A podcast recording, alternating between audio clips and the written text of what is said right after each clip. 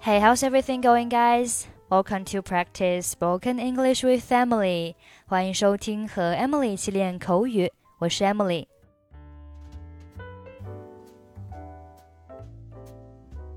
今天我们来讨论健身塑形的话题。今天对话里的主人公想要通过节食来减肥，主人公 B 给他提了一些建议，他觉得通过健身。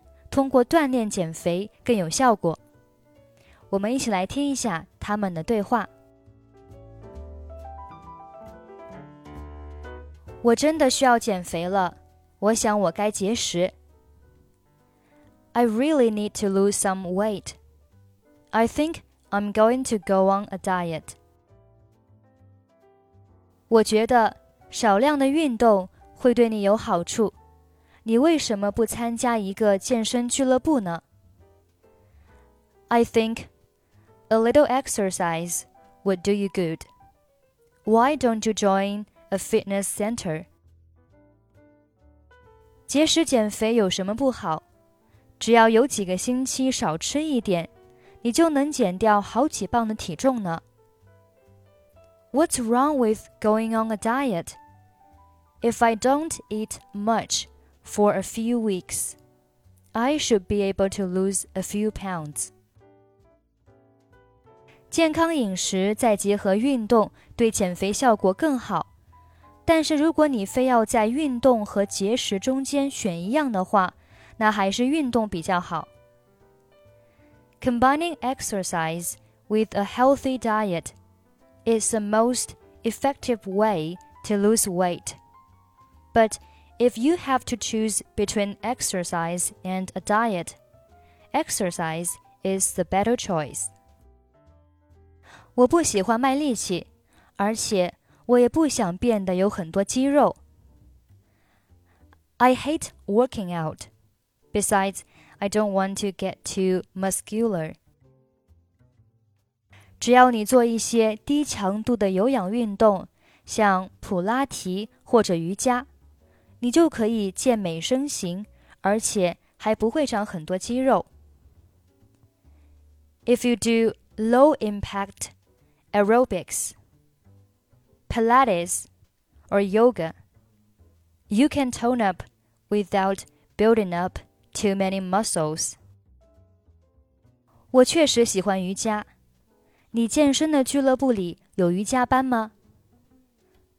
I do like yoga.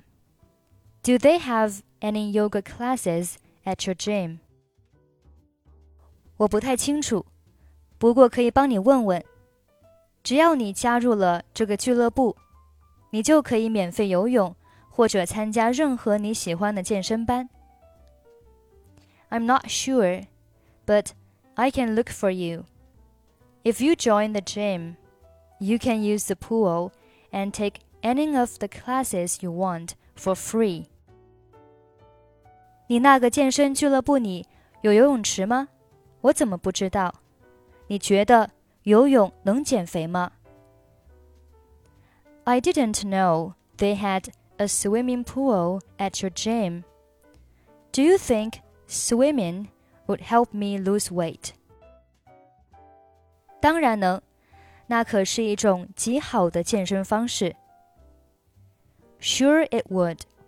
It's an excellent form of exercise. 那你觉得我还有必要节食减肥吗？Do you think I'd still have to go on a diet to lose weight? 我可不是专家，所以说了不算。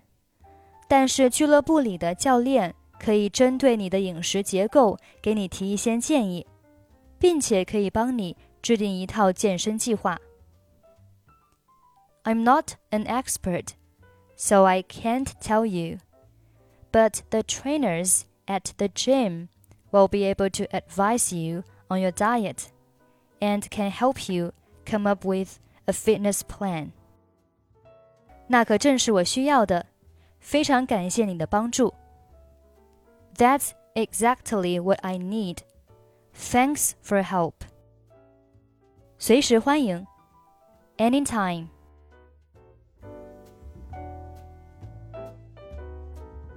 I really need to lose some weight. I think I'm going to go on a diet. I think a little exercise will do you good. Why don't you join a fitness center? What's wrong with going on a diet? If I don't eat much for a few weeks, I should be able to lose a few pounds. Combining exercise with a healthy diet is the most effective way to lose weight. But if you have to choose between exercise and a diet, exercise is the better choice. I hate working out. Besides, I don't want to get too muscular. If you do low impact aerobics, Pilates, or yoga, you can tone up without building up too many muscles. I do like yoga. Do they have any yoga classes at your gym? I'm not sure, but I can look for you. If you join the gym, you can use the pool and take any of the classes you want for free. I didn't know they had a swimming pool at your gym. Do you think swimming would help me lose weight? Sure, it would. It's an excellent form of exercise. Do you think I'd still have to go on a diet to lose weight?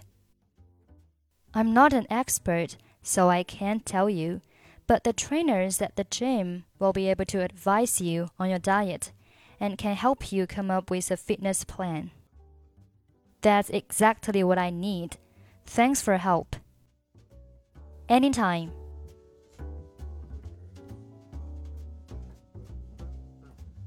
Okay, that's pretty much for today. 如果您想参与本期节目的跟读版本以及语音打分，欢迎您关注我们的微信公众号“英语主播 Emily”。